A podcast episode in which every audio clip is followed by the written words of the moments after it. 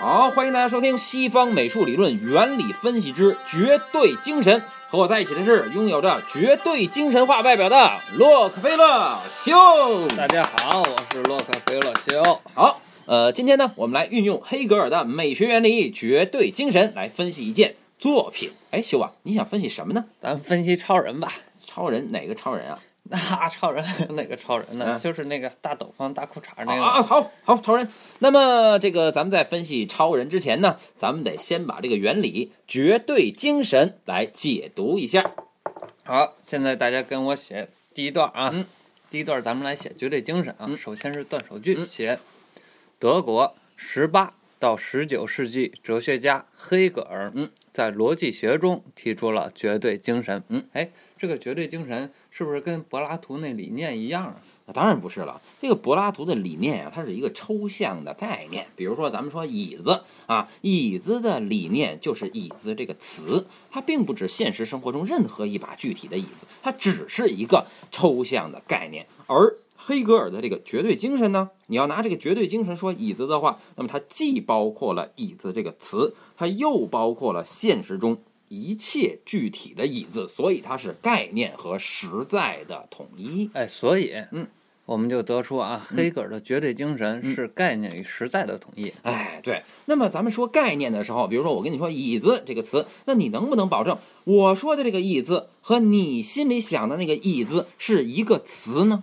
哎，只要是同一种语言就可以啊。对呀、但是我们说个别实在的东西的时候，比如说我们说，呃，我说一把那那把那把具体的椅子，那你敢保证我说的那把就是你心里想的那把椅子吗？那那可不一定。对吧？所以概念是一种客观的共识，而实在呢是一种主观的感受，对吗？对呀、哎，所以我们既然说，呃，绝对精神是概念和实在的统一，那也就是在说它是主观与客观的统一，对吗？对，所以我们就得出第二个结论啊，嗯绝对精神是主观与客观的统一，对。那么你是怎么认识到客观的概念的呢？通过普遍的理性啊，那你又是怎么获得主观的感受的呢？通过实在的感觉。所以你说它是主观与客观的统一的时候，其实就等于在说它是感性与理性的统一。所以绝对精神又是感性与理性的统一。哎，那你把这三个加在一块儿，那它就是普遍性与特殊性的统一。OK，明白了啊。好好，现在大家跟着我继续写啊。它就是说绝对精神啊，不同于柏拉图的理念，哎，是概念与实在的统一，嗯是主观与客观的统一，嗯是感性与理性的统一。哎，那么这三句话呀，就是这段话的骨头。但是当有了骨头呢，呃，我们还是有点空，对吧？所以咱们还得给它加点肉。那么这个肉咱们就自己编就行了。但是你编的时候呢，你得注意，一个呢是你得说，呃，它是艺术的内容，就是绝对精神是内容。另外一个呢，你得把后面那个超人想办法给抻出来啊！你试试，咱们试试编一段。来，啊，编我擅长啊，嗯我来教大家编一段啊，跟着我写啊。嗯，绝对精神嗯构成了艺术的内容。嗯，在各种时代、嗯各种形式的艺术中，嗯，都有着它旺盛的生命力。哎它往往是构成典型艺术形象的核心。哎，这就趁着下一段啊，嗯要把超人给引出来了哎。对，哎，但是哎嗯，陆羽这个绝对精神和超人有啥关系？呃，你看啊，每一个时代都有这个时代的绝对精神，我们叫它时代精神。对呀、每一个时代的时代精神呢，又都是普遍性与特殊性的统一。嗯呐，所以呢，超人就反映了他那个时代美国的普遍性与特殊性的统一，就反映了美国的时代精神。哎，那超人是怎么反映当时美国普遍性与特殊性的统一啊？你想想，那个美国五六十年代，他美国普遍的时代呼吁是什么呢？要平等，要和平，还得科学探索。对呀，那当超人是一个超级英雄的时候，他拥有科技化的力量，他维护着世界和平。你说他有没有体现那个时候的时代呼吁？哎，你这么说，他当然能了。对吧？那你再想想，五六十年代的美国，作为一个普通的个别的社会上的男人，他的内心需求是什么呢？那普通人就是赚钱，然后还有漂亮姑娘呗。对呀、那咱们别忘了，超人还有另外一面。当他穿上西服、戴上眼镜，以一个普通的美国中产克拉克的形象出现的时候，你说他有没有体现你说的那种美国普通男人的需求呢？那当然有了，普通人就是这就是普通人的梦想嘛。对吧？那么，所以一个是英雄，一个是普通人，对吧？一个拥有强大的力力量，一个很弱小，一个没有欲望是无私的，另外一个充满了欲望。你说这两个形象它是矛盾的，对吧？嗯，但它又发生在一个人的身上，对不对？嗯所以你说是不是表现了当时美国的普遍精神与特殊性格的统一呢？哎是哎对吧？那它是不是体现了美国的时代精神呢？哦对嗯是，对吧？哎大家如果也听明白了，就跟着我一起写啊。嗯如众所周知的漫画形象超人，哎，就构成了美国丰裕社会时代精神的代表。哎，说普遍性，作为一个超级英雄，嗯，他体现了当时美国对社会正义的呼吁，哎，对科技探索的渴望，嗯，和对于完美人格的需求，嗯，这些都反映了当时时代精神中的普遍性。哎，再说特殊性，但当超人作为上班族、嗯。普通职员克拉克嗯。出现的时候，嗯。他具有着一个普通美国人嗯。所具有的欲望、嗯。缺点嗯。和幽默，嗯。使其成为了一个鲜活化嗯。和个性鲜明的人。哎，这则反映了当时美国时代精神的特殊性层面。哎，你再把二者结合一下，二者的形象是矛盾的，嗯，但又是统一的，嗯，这就反映了当时美国时代的精神。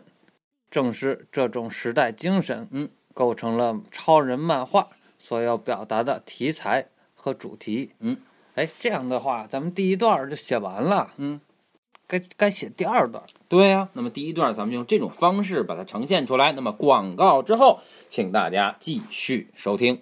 嗯，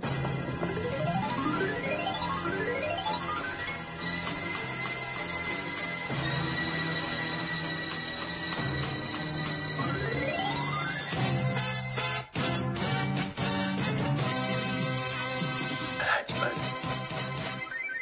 最近天天都听桑尼亚给路易讲故事。那为什么希腊的这个这个这个雕塑是是是是是，还有星座？我的天哪！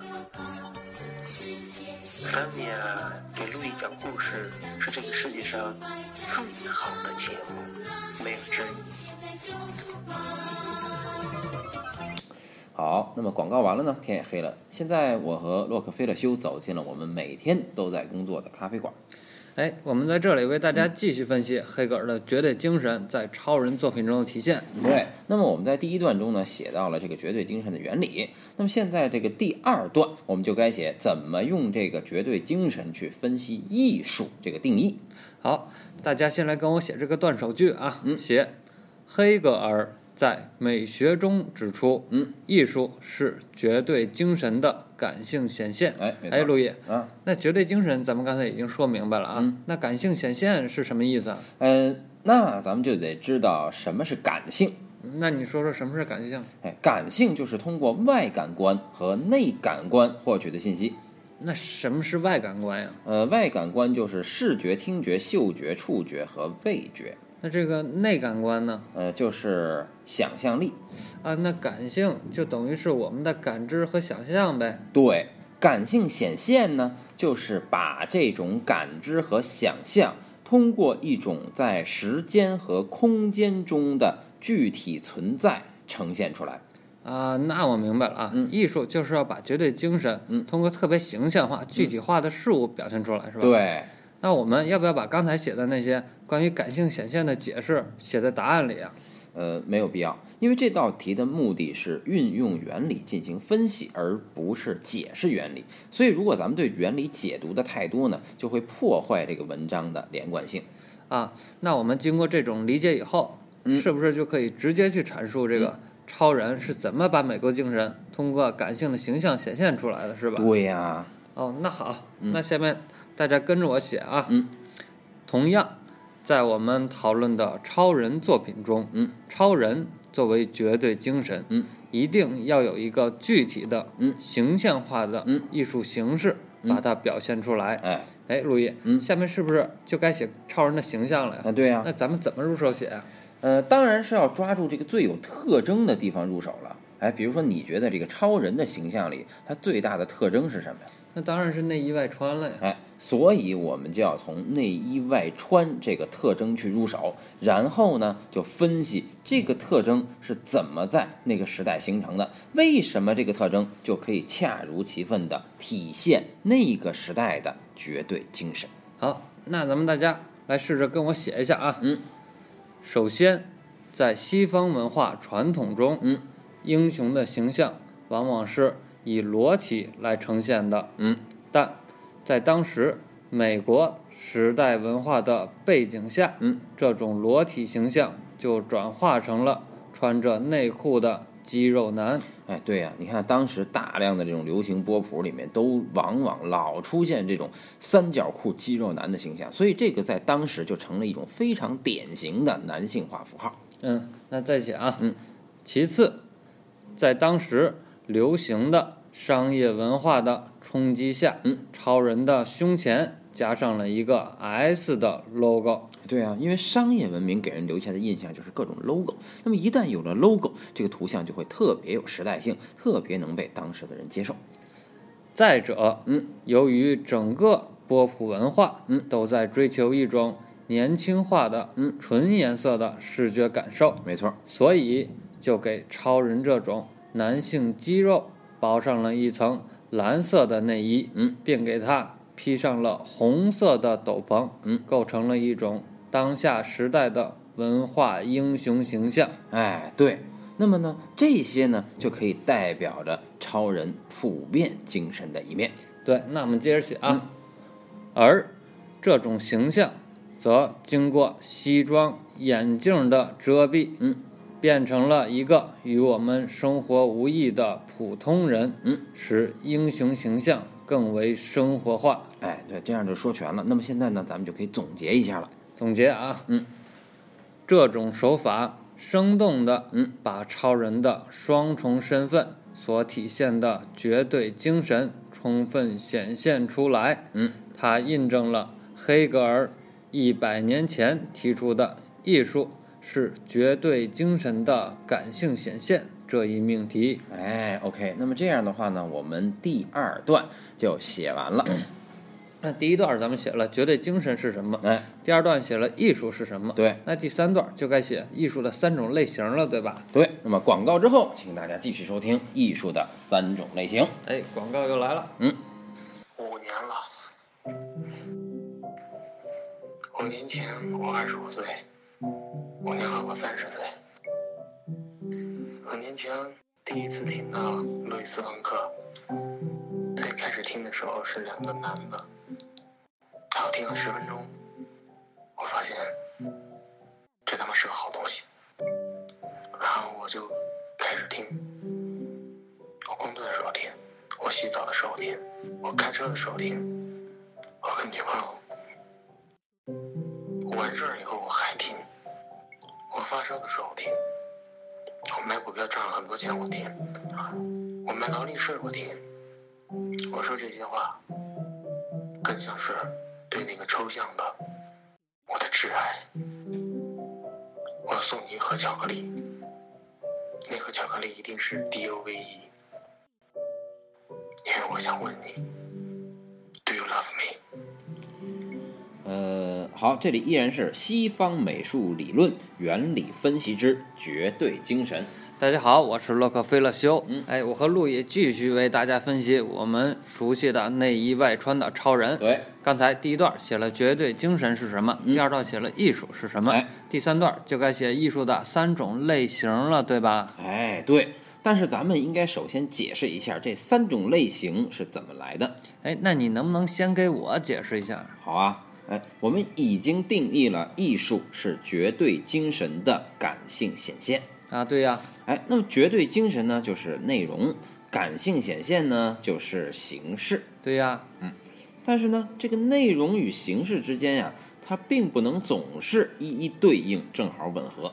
哎，对，嗯有的时候是内容占得多，嗯有的时候是形式多。哎，没错。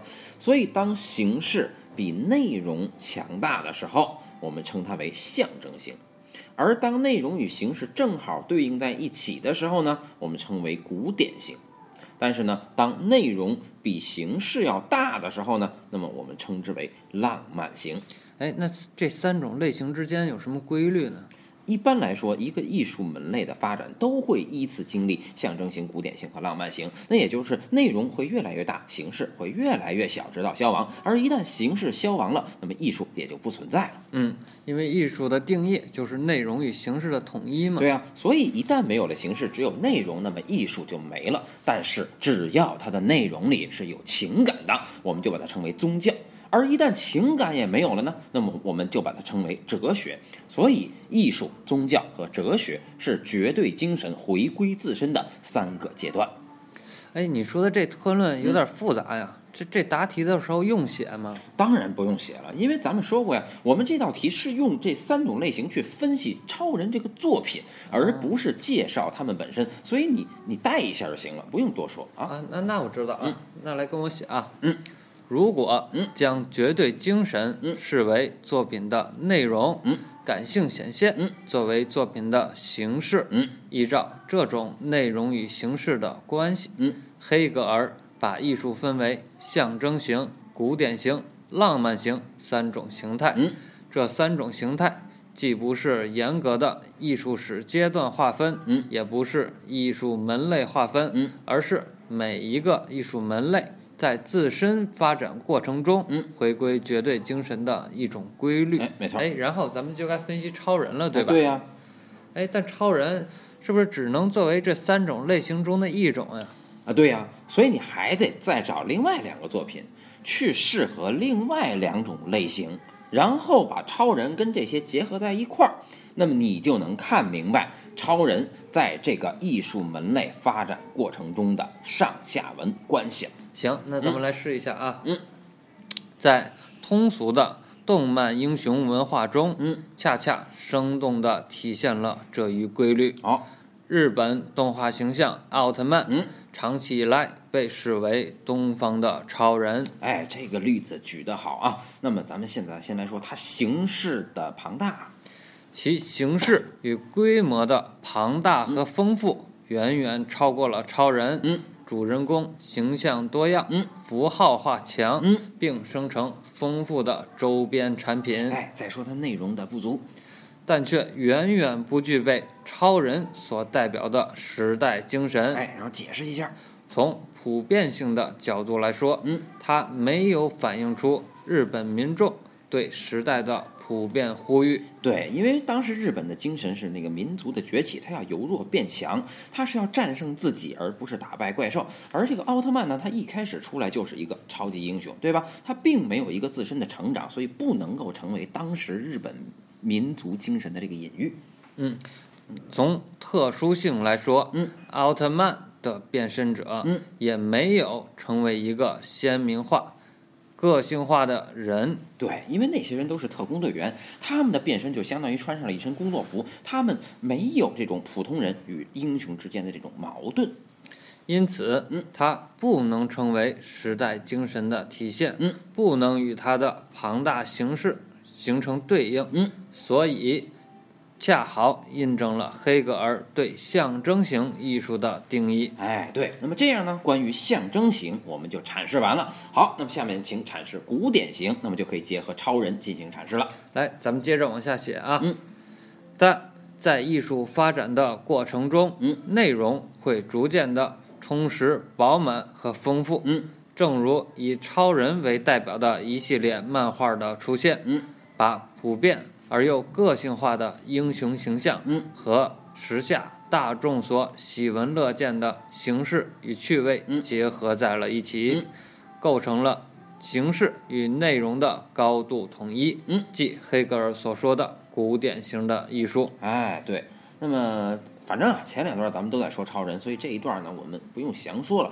但是我们要由他去推导出后面的浪漫型。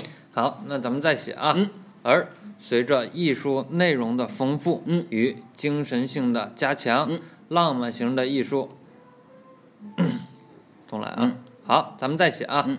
而随着艺术内容的丰富与精神性的加强，嗯。浪漫型的艺术形态嗯。就形成了一种必然的趋势。哎，好，在动漫这种艺术形态中，好要说也什么呢？不例外。嗯。日本漫画《摩卡小樱》嗯标志着一种浪漫型风格的开启。好，这个例子举得好。那么咱们先来解释一下内容方面。嗯，它出现了单纯靠故事形式难以承载的丰富内容。好，那么从内容上说，它的普遍性。在普遍性的层面，嗯它把万物有灵的信念、嗯占星术的文化传统嗯与少年的天真结合在了一起。好，那么再说特殊性。而在特殊性的层面上，嗯，又把一个少女形象的可爱、善变、自恋、爱情等人性化的情感结合起来，嗯，由此构成了一种更为丰富的普遍性与特殊性的统一。好，然后就可以再分析一下它的形式。但是这些内容被放在了塔罗牌嗯这样一种算命的游戏道具嗯和这种道具所构成的简单故事里。嗯，这些道具和故事无法承载更多的人性和历史文化的内容，嗯就更多的需要观众用生活和想象来填补其空白。嗯，这也就是黑格尔在浪漫型艺术中所强调的特征。好，那么这样的话呢，咱们就把三种类型给说完了。那么随着三种类型说完了，我们也基本上就用这个原理把这部漫画基本分析到位了。但是呢，我们还得有第四段来把它总结一下。好，咱们来总结一下啊，嗯这个大题的总结啊，其实都是套话啊，哎所以你要是不会写啊，可以直接抄我的，嗯，写黑格尔，嗯，把来自神学中的道成肉身的思想，嗯，转化成了哲学中的绝对精神，嗯，进而运用到艺术领域中，嗯，形成了关于艺术美的定义，嗯，即绝对精神的感性显现。哎，它既总结了传统艺术的规律，嗯。也预言了艺术即将发展的方向。嗯。超人等一系列漫画作为艺术的通俗表达形式，也形成了，也成了这种发展规律的重要体现。好，OK。那么现在咱们来总结一下这道大题的逻辑，它一共可以分成四步。那么第一步是，阐述并指出作品中如何体现了绝对精神，第二步是，分析在作品中绝对精神是怎样显现的，那么第三步是，指出艺术的三种类型及相互关系，那么第四步是。那就是总结呗。好，那么今天的理论大题分析就到这里结束，我们谢谢大家的收听。哎，大家再见。嗯。